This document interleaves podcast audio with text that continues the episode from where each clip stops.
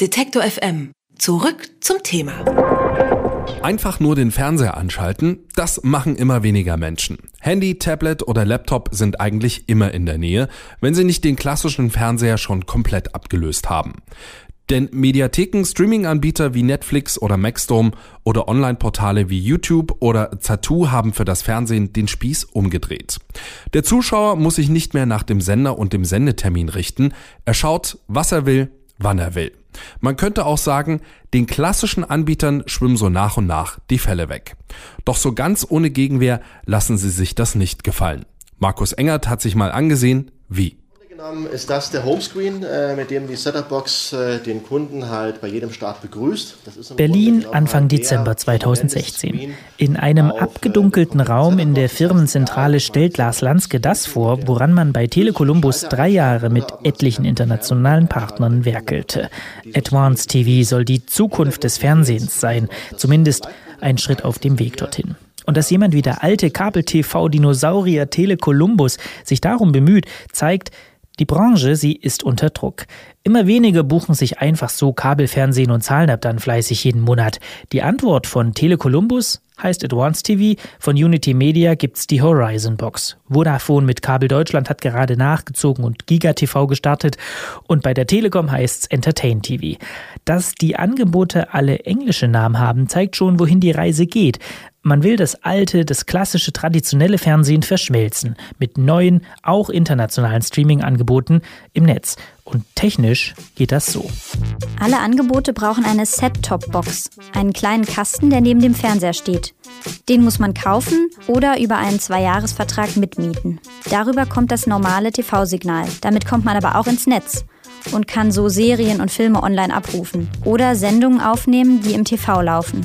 Bei allen Anbietern steckt Maxdome drin, bei manchen auch Sky. Das aber muss man dann extra bezahlen. Die Mediatheken der Sender, YouTube und andere Apps wie Wetter oder soziale Netzwerke sollen ebenfalls verfügbar sein. Und an der Stelle wird es vielen Menschen schon zu viel. Wie soll man sich entscheiden, wenn man gleichzeitig Tausende und Abertausende Angebote schauen kann? In Amerika braucht der durchschnittliche Nutzer 23 Minuten, ehe er sich bei den ganzen neuen Online-Services für etwas entschieden hat. Hochgerechnet gehen damit 474 Tage Lebenszeit drauf. Absurd. Und ein Problem, das auch die Kabelnetzbetreiber hierzulande erkannt haben.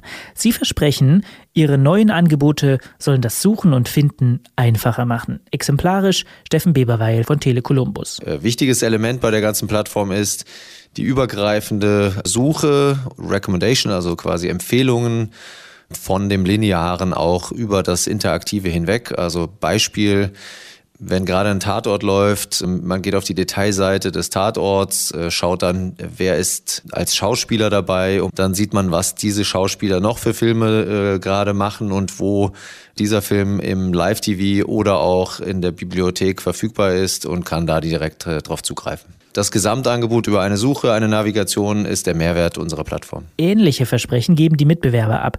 Man sucht nach einem Schauspieler, einer Serie, einem Film und egal, ob die nun im klassischen TV läuft, bei einem der Streaming-Anbieter verfügbar ist oder vielleicht in einer Mediathek oder einer Aufnahme auf der eigenen Festplatte schlummert, die Suche soll das alles finden und in einer Oberfläche zusammenführen. Und nicht nur das, die Suche soll mitlernen auf allen Geräten. So zum Beispiel auch bei Vodafone. Natürlich bauen wir eine, eine klassische Set-Top-Box, wie man sie kennt.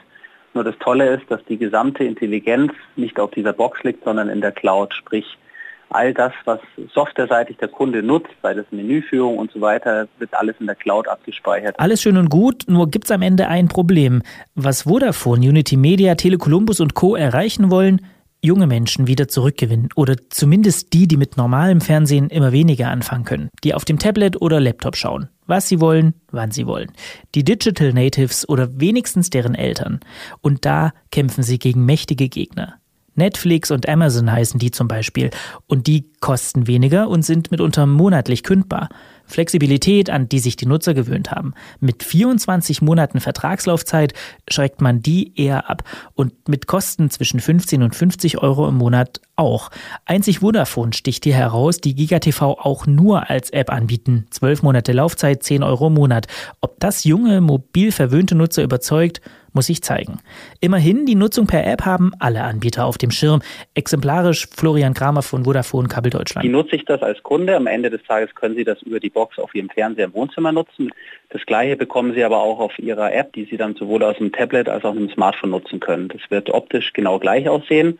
Dort werden Sie die gleichen linearen Angebote nutzen können. Sie werden auch Zugriff auf die Mediatheken bekommen, auf die VOD-Angebote. Können Sie selber entscheiden, schaue ich das Angebot ist auf meinem großen Screen in meinem Wohnzimmer oder nehme ich mein Tablet und Smartphone, schaue ich sonst im Schlafzimmer zum Beispiel zu Hause oder auch wenn ich unterwegs bin. Was alle bieten, Aufnahmen programmieren, auch von unterwegs. Was nicht alle bieten, lineares Fernsehen auch unterwegs schauen oder eigene Aufnahmen abrufen. Bei Telekolumbus geht das nur im heimischen WLAN, also zu Hause. Die anderen Anbieter bieten das auch unterwegs. Was wiederum alle gemeinsam haben, neben der Set-Top-Box sind höchstens drei weitere Endgeräte erlaubt. Florian Kramer von Vodafone erklärt, warum. Es ist aus contentrechtlicher Sicht sind einige Angebote limitiert. Also er kann zum Beispiel linear, kann er auf allen vier Geräten parallel beliebige Anzahl an Sendungen sehen, auch gleiche Inhalte.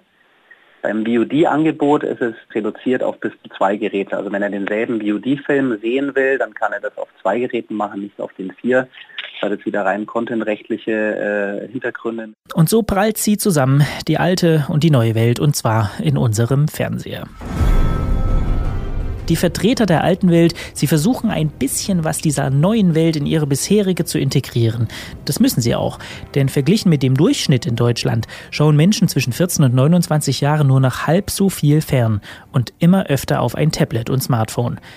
Wirklich interessant sind GigaTV, Advanced TV, die Horizon Box oder Entertain TV nur, wenn man schon bei Vodafone, Kabel Deutschland, Unity, Telekolumbus oder der Telekom Kunde ist und Kabelfernsehen von dort bezieht. Mit anderen Worten, für bestehende oder neue, eher bequeme Kunden. Die Zukunft des Fernsehens, zumindest bisher, sieht sie noch für jeden ein bisschen anders aus. Sagt mein Kollege Markus Engert. Der hat sich mal angeschaut, wie die klassischen Kabelfernsehanbieter gegen Netflix, Amazon und Co. bestehen wollen.